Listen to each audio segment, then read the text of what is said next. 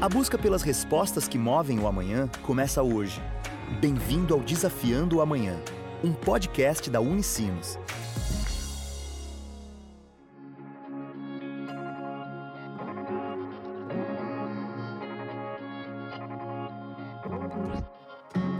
Olá! Começa agora mais uma edição do Desafiando o Amanhã, o podcast da Unicinos. Hoje vamos falar sobre um dispositivo portátil para dor, que utiliza a ciência da termoterapia, desenvolvido pela startup Relieve to Live. A idealizadora da pesquisa, fundadora da startup e estudante do curso de banco de dados da Unicinos, Bruna Land, conta como surgiu a iniciativa. Eu estudei na Fundação Liberato, na, na cidade de Novo Hamburgo, uma escola técnica. Lá eles incentivam muito a pesquisa científica. E lá em 2018 eu me surgiu muito a vontade de fazer uma pesquisa ainda antes da época de fazer o meu TCC, um ano antes ainda. E aí foi então que eu comecei a pensar em algum problema que eu visse no meu dia a dia, que eu visse na minha rotina, né?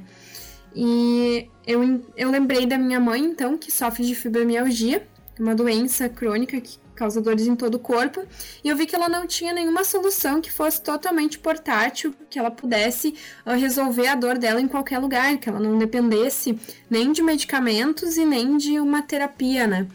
Então foi nesse momento então que nos surgiu a ideia de utilizar uma terapia natural, que é de muito fácil acesso, que é o calor, a termoterapia, e aplicar ela em um dispositivo totalmente portátil. Então, em 2018, comecei a desenvolver essa tecnologia. Na época, ele era um macacão com 18 pontos. E aí, em 2018, eu desenvolvi uma parte da tecnologia. 2019, continuei desenvolvendo ela. Então, fizemos alguns testes com portadores que sofrem de fibromialgia.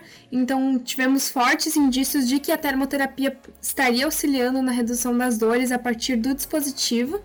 E aí, então, em 2020, que então a gente surgiu com a ideia de empreender, de fazer com que esse dispositivo se tornasse um produto. Além de Bruna, a equipe conta com outros sócios. Juntos, eles desenvolvem a solução do dispositivo. Quando começamos em 2020, começamos eu e o meu co-orientador, o Jefferson, que é meu sócio até hoje.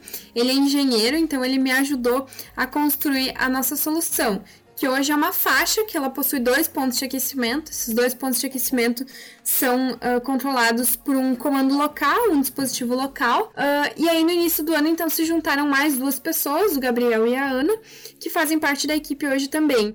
Bruna ressalta que já são cinco equipamentos no mercado. Ela conta que os usuários do dispositivo para dor estão dando retornos positivos a gente os chama de early adopters, então são as primeiras pessoas que estão utilizando o dispositivo no mercado, então essas pessoas estão nos dando um feedback muito positivo até o momento, a gente já teve feedbacks como, ah, eles já estão conseguindo fazer atividades que antes eles não faziam, eles conseguem dormir melhor, alguns que aplicam mais no horário da noite o dispositivo, a gente já teve feedbacks mais nesse sentido assim, então agora a nossa ideia é os próximos passos é que mais pessoas uh, utilizem, que a gente consiga colher mais feedbacks e depois disso, então, a gente entra para um e-commerce provavelmente. A pesquisadora também explica que o dispositivo com termoterapia pode ser utilizado por pessoas que sofrem de outras dores, além da fibromialgia.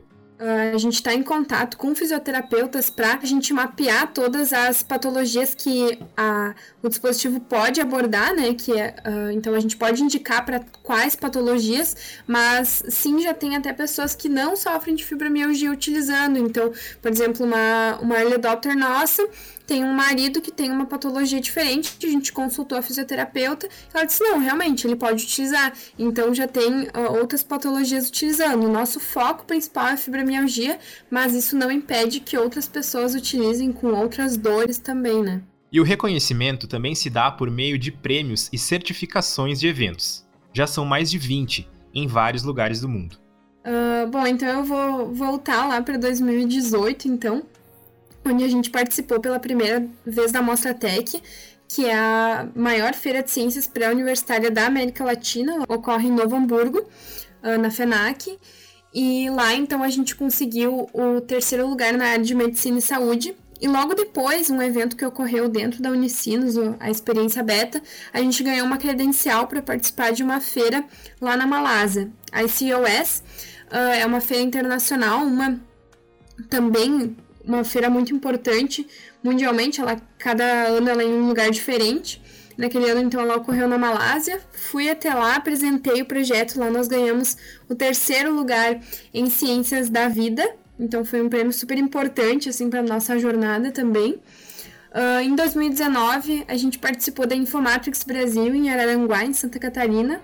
Lá, então, ganhamos uma credencial para participar de uma feira no México, Infomatrix Latinoamérica. Uh, lá nós ganhamos, então, platina, o primeiro lugar dentro de 230 projetos aproximadamente. E em outubro de 2020, nós participamos da Mostra Tech de novo uh, ganhando então o segundo lugar na área de medicina e saúde, mas nós participamos de programas de empreendedorismo também. Um deles foi o Canoas Startups.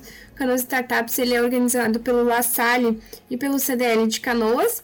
Nós conquistamos então também o primeiro lugar, fomos campeões do, do evento, e assim como o Prêmio Roser uh, em novembro do, do ano de 2020.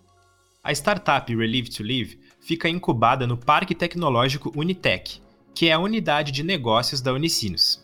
Nós uh, tivemos a, a, primeira, o primeiro contato com a Unicinos, ali mais com a Unitec, quando a gente começou a nossa pré-incubação uh, com o H2 Hub, que hoje é a Vigas Collab, uh, que assim, ele parceria com o Tecnocinos, com a Unitec. Então, ali começou o nosso contato com eles. Depois, eu virei aluna, então, logo depois, participei do Prêmio Roser, e aí como eu participei do Prêmio Roser e a gente foi campeão, a gente ganhou incubação, então a gente ficou ainda mais próximos. Uh, a nossa principal relação com a Universidade de Unicinos hoje é com a Escola de Fisioterapia, né? Que a gente está em contato com eles e firmando algumas parcerias. E, claro, ali na Unitec, onde a gente está incubado hoje também, né? Bruno avalia a trajetória, desde a ideia inicial até hoje, e fala da importância de uma rede de apoio. A gente recriou o nosso produto, a gente soube reinventar. E a principal coisa que eu tiro de tudo isso, assim, foi de, uh, de pedir ajuda para as pessoas. Isso foi o mais importante em todo esse processo de saber que a gente não conseguiria fazer tudo sozinho. Então, buscar pessoas que pudessem nos ajudar de alguma forma foi uma coisa muito, muito importante para nós. Que a gente evoluiu muito, mas a gente não teria feito nada disso se não fossem todas as pessoas, toda a rede que a gente conheceu nesse processo. A gente fica muito feliz, nós, da Relive to Live, por poder uh, vir da pesquisa e ter essa oportunidade dentro de uma universidade também, ter uh, tantas portas abertas. A gente já, já teve, já participou de várias aulas contando um pouquinho sobre a Relift Livre, então a gente se sente muito uh, bem-vindo assim dentro da Unicinos, vindo com uma pesquisa do ensino médio e trazendo ela para dentro da universidade. É uma é uma gratificação muito grande para nós da, da equipe, tanto para mim quanto para o Jefferson, para Ana e para o Gabriel, que tem contato, tiveram contato com a pesquisa no ensino médio. Então, acredito que isso é muito gratificante para todos nós. E essa foi mais uma edição do Desafiando Amanhã, o podcast da Unicinos. Se gostou do episódio, compartilha nas redes sociais e marca a gente. Até a próxima. Tchau!